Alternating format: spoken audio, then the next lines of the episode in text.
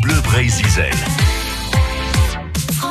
Il n'y a pas que dans le pays de Morlaix d'ailleurs hein, qu'intervient cette union bretonne pour l'animation des milieux ruraux. Une belle rencontre en tout cas associative qui intervient aussi à Trémargat, à Saint-Pabu, à Brest aussi. On s'intéresse à leur action aujourd'hui avec vous, Erel Belloni.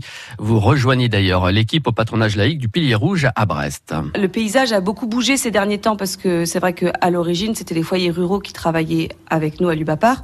Les foyers ruraux qui sont restés beaucoup des structures associatives, euh, bénévoles. Et finalement nous on a évolué pour accompagner plus les professionnels en fait. Donc finalement, on se retrouve avec plus d'associations euh, professionnelles qui, s'intéressent à notre réseau. Et donc au niveau de ces structures-là, on peut avoir des structures multi-activités qui font du loisir en direction de toute la population, en fait, que ce soit les tout petits jusqu'aux personnes plus âgées. On va avoir donc des structures multi-activités communales ou intercommunales, un peu nos origines en fait, et aussi du coup les centres d'accueil avec hébergement-restauration qui font euh, plutôt des structures d'éducation environnement, qui font des classes découvertes et des séjours de vacances sur la thématique nature. Et après, plusieurs associations plutôt thématiques soit que culture, soit que environnement, que social, ou voilà. Et donc on a euh, beaucoup de tiers qui nous ont rejoints ces dernières années notamment pour travailler sur les séjours de vacances en langue bretonne et tout ce qui était activité de loisirs pour les enfants en langue bretonne. Qu'est-ce que vient chercher une structure qui rejoint l'UBAPAR Alors c'est vrai que les, les, les, adhérents qui viennent vers nous, euh, qui sont venus vers nous ces dernières années, ce qu'elles recherchent, c'est du travail de réseau en fait. C'est qu'elles se retrouvent pas isolées en fait à travailler sur leur thématique dans leur coin en fait. Elles veulent avoir du travail de pair à pair, donc ça veut dire avec d'autres personnes qui font la même chose qu'eux à l'autre bout de la Bretagne, et s'inspirer de ce qui se passe en fait.